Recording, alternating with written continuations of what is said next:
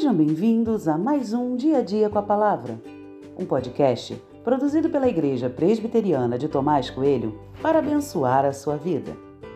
O título de hoje é É sábio ouvir bons conselhos e tem por base o texto de 1 Reis 12, 6 e 8, que diz: O rei Roboão foi pedir conselho aos anciãos que haviam estado na presença de Salomão, seu pai, quando este ainda vivia, dizendo: Como vocês me aconselham a responder a este povo?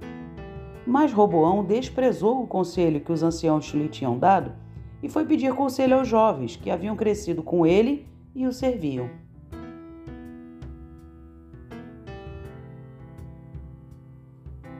Buscar aconselhamento não é sinal de fraqueza, mas de força. A Bíblia incentiva que sejamos cercados de muitos conselheiros, como diz Provérbios 24, 6.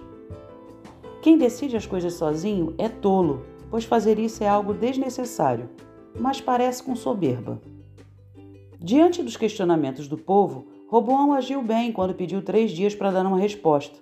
Pensar antes de responder é sábio, melhor do que ser precipitado.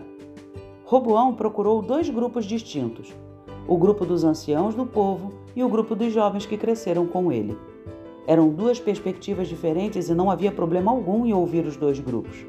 A sabedoria não está atrelada à idade. O grupo jovem poderia ter falado algo muito sensato. Ouvir grupos distintos também permite uma avaliação crítica maior. Até aí não há nada demais. O problema fica evidente quando Roboão decide rejeitar o conselho dos anciãos. A rejeição mostra que ele não escutou. Ele simplesmente escolheu um lado, quando deveria ouvir todos e avaliar ao final o que seria melhor ao povo. Mas ele escolheu o que era melhor para ele. Percebemos aqui que ter conselheiros é apenas um dos passos.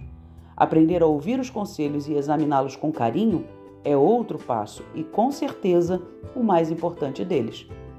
Naturalmente, estamos cercados de conselheiros mesmo que eles não se coloquem nessa posição diante de nós. É importante saber ouvir e examinar os conselhos que recebemos. Não basta apenas ignorar os conselhos que não gostamos. Isso pode nos levar à ruína. Busque aconselhamento, ouça o que for dito, examine o seu coração diante de Deus e tome uma boa decisão.